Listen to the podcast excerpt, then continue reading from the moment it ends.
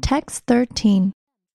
Like his friend Henry David Thoreau, Emerson thought it silly to run around reforming and bettering the world, even giving to good causes, before we had found our place in it. He famously observed, All men plume themselves on the improvement of society, and no man improves. If we could not examine ourselves and identify our calling, we would be of little use. 1. Lack of awareness would see us quickly molded into shape by a society that cared little for the beauty and freedom of the individual.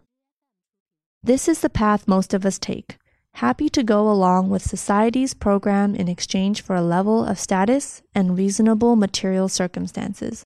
Though we profess to break away from limitations, the reality is comfort in conformity. But why should we bother breaking out? Why risk the insecurity?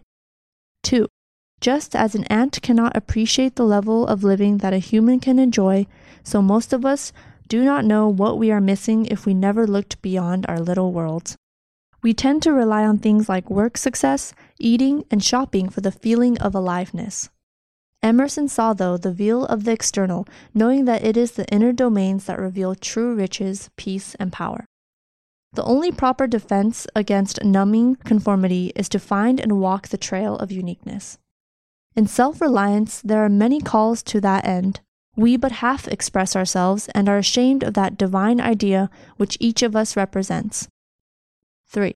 In expressing this divine idea that is ourselves, the apparently strong and necessary bonds to society and other people fall away. We no longer need their approval to function. We stand in the same position as Martin Luther, who said, Here I stand, I can do no other. This is me. This is what I'm about. Our primary duty is not ultimately to our family, to our job, to our country, but only that which calls us to do or to be.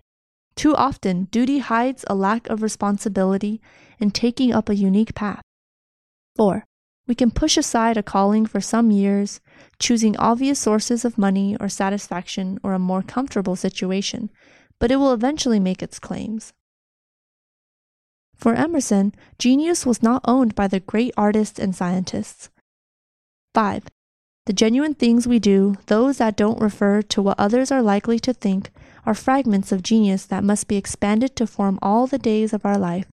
Only by finding and expressing this essence is a person's true nature revealed, whereas your conformity explains nothing. Words and expressions. Run around give to, observe, plume oneself on, mold, reasonable, profess, numbing, fall away,